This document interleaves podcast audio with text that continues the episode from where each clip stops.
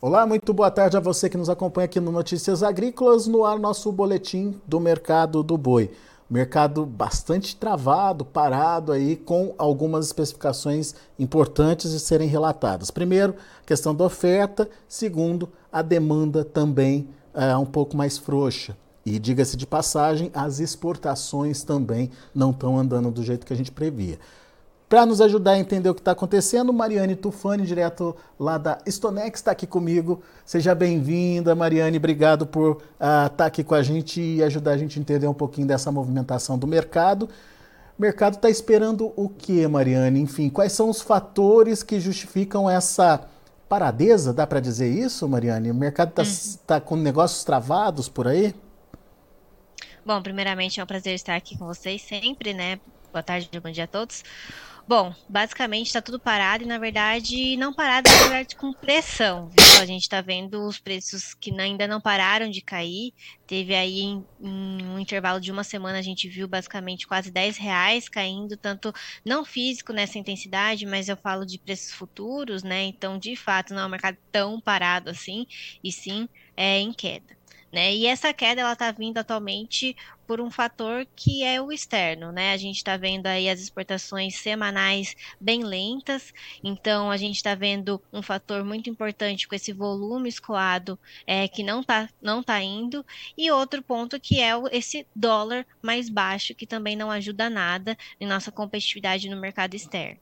Né? E somado a isso, a esse cenário complicado, a gente tem um cenário ainda muito ofertado aqui no mercado interno, né, de boi. Em breve a gente pode ter ainda mais oferta, quando a gente fala em algumas regiões ainda tem muita vaca para ser tocada, ou seja, aquelas que não tiverem prenhas, por exemplo, podem vir a descarte, então a gente pode ver ainda mais vacas indo ao mercado, e isso é um fator de pressão.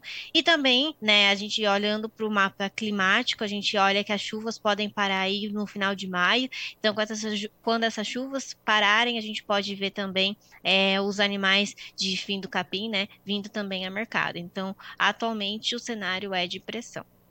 Bom, então você trouxe alguns fatores que eu queria analisar individualmente. Mercado ofertado, é, não tem jeito, vai acontecer. São, é, são as fêmeas entrando agora e é esse animal de fim de capim que vai entrar na sequência aí, é, pressionando as cotações. É muita oferta, Mariane? Dá para é, calcular o que vem por aí? Bom, em termos de cálculo, a gente sabe que é um volume grande quando a gente fala de, de animais de capim, né? Uma, vamos falar uma safra aí, vamos dizer. Então, é um volume expressivo. Quando a gente fala das fêmeas, a gente pode, como eu falei, não são todas as regiões que fazem estoque. Tem gente que faz estoque, é, algumas regiões que fazem estoque antecipado, tanto que primeiro trimestre do ano a gente tem um bom volume de vacas já vindo, então isso não pode ser não tão intenso quanto o primeiro trimestre do ano, mas ainda assim é um volume aí expressivo né? E daí você falou também da questão das escalas, os frigoríficos escalados, né? É, isso, isso faz com que o ritmo de compras diminui, diminua também, Mariane? Tem frigorífico Sim, fora das compras? Exatamente. A gente tem, por exemplo, Goiás, que tem bastante frigorífico e frigoríficos grandes que estão fora de compras, né? E isso acaba impactando. E aqueles que estão com compras, a gente está vendo aí escalas para meio de maio até junho. Então, realmente, essa oferta aí é que está vindo e está por vir já está impactando nesse sentido em termos de negociação também.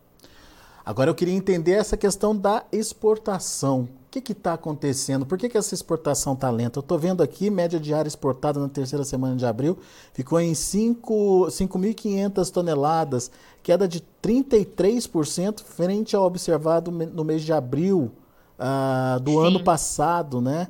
que era de 8,2 mil toneladas. É, a gente já sabia que isso poderia vir da, é, da, da, questão da, da redução da, do embargo chinês por conta da, da vaca louca típica, é, mas é, não está exagerado demais, não, Mariane? É, ainda é um reflexo, né, do, dos embargos. A gente sabe que tem um intervalo aí até se normalizar em termos de dados, né, de registro de exportação, mas a gente tem um que a mais, que é a questão da carne que já está lá, né, e a gente sabe que pelo menos o que os, os players do mercado comentam, né, é que tem carne parada no porto. Então a China está tentando renegociar essa carne em termos de preços, do outro lado os frigoríficos estão resistentes em questão a isso, então tem é, carga parada lá, né? Então essa carga até ser internalizada na China, a gente observa que os envios também por aqui estão travados. Então até esses, essa situação se normalizar, voltar ao normal, a gente pode ver essas exportações ainda lentas e isso, querendo ou não, prejudica aqui o mercado interno. Né? Vamos entender essa carne parada lá na China, né? Eu imagino, eu imagino não, aconteceu da outra vez também, né? No, uh, no, do, no, no, outro momento de, de caso atípico de vaca louca, porque assim. É, a carne que estava já certificada, mesmo depois da constatação é, do caso de vaca louca, essa carne foi enviada para a China. Só que chega lá, os caras estão é, falando o embargo foi dia tal e tudo que chega depois desse dia não entra mais, mesmo que esteja certificado. Esse impasse de novo, então, Mariane?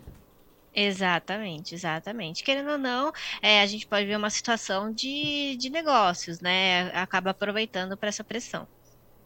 E para resolver isso não é do dia para a noite. Ou seja, é, vamos ter que esperar isso Exatamente. O que a gente está vendo é que as conversas parece que estão avançando, tá? Tanto que hoje a gente está vendo o boi não subindo, mas vamos dizer assim, dando um respiro, até por conta que essas conversas parece que estão avançando. A gente teve essa primeira, essa semana agora, né, que uh, os dados de exportação mostraram que aumentou um pouquinho em relação às últimas semanas. Então, assim, por mais que esteja baixa, parece que as coisas estão começando a andar novamente. Então, a gente tem que aguardar essa situação toda se normalizar para a gente gente vê os volumes de fato voltando ao normal. Ainda mais que daqui para frente é quando historicamente a gente observa a China comprando um pouco mais para toda aquela história de eles começarem a se estocar para o seu ano novo, lógico que é daqui a alguns dois, três meses, mas ainda assim a gente tem esse período aí para essa normalização.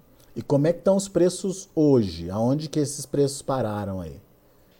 Bom, quando a gente fala em São Paulo, a gente está vendo negócios de no máximo 275. É, Goiás, frigoríficos, como eu comentei, estão fora de compras, mas aqueles que estão comprando estão ao redor de 245. Mato Grosso, 200, é, 250. Então, os preços ainda bem impressionados. Bom, é, e a tendência de pressão continua, então. A gente pode Nesse ver curti... preços, preços menores que esses.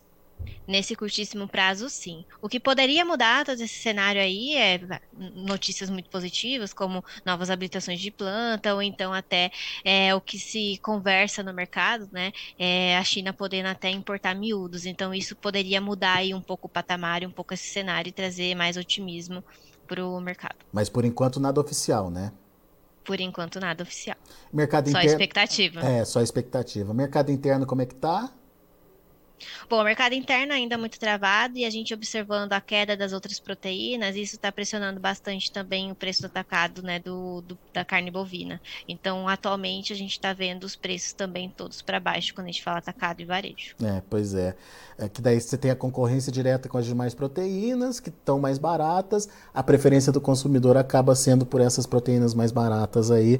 É, Diga-se de passagem, frango e, e suíno estão bem pressionados, né, Mariane?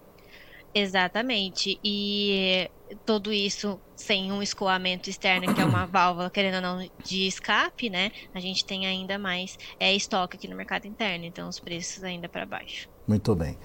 Mariane Tufani, muito obrigado pela disponibilidade de estar aqui com a gente mais uma vez, trazendo informações aí do mercado. Volte sempre. Eu que agradeço. Tchau, tchau. Tchau, até a próxima. Tá aí Mariane Tufani Stonex aqui com a gente analisando o mercado, mercado bastante complicado nesse momento.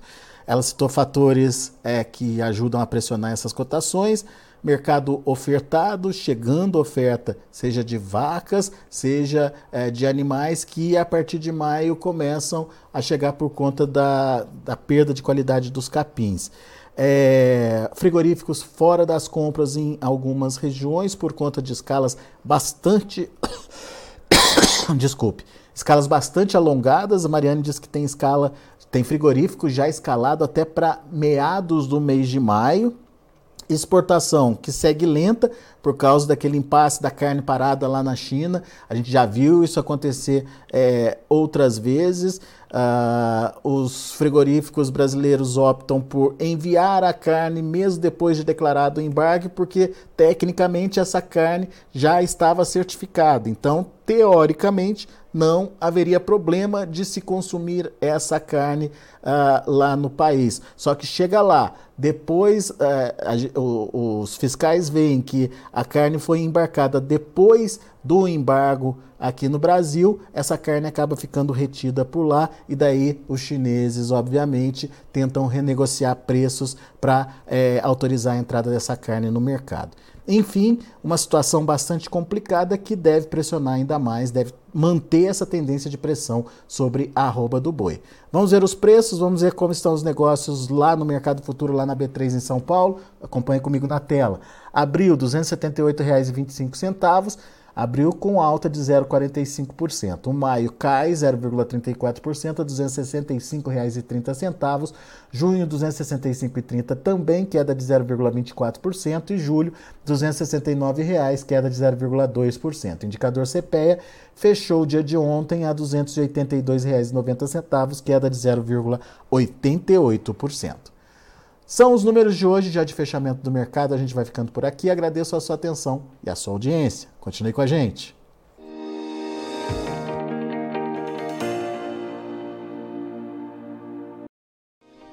Se inscreva em nossas mídias sociais. No Facebook, Notícias Agrícolas. No Instagram, arroba Notícias Agrícolas. E em nosso Twitter, arroba Norteagri.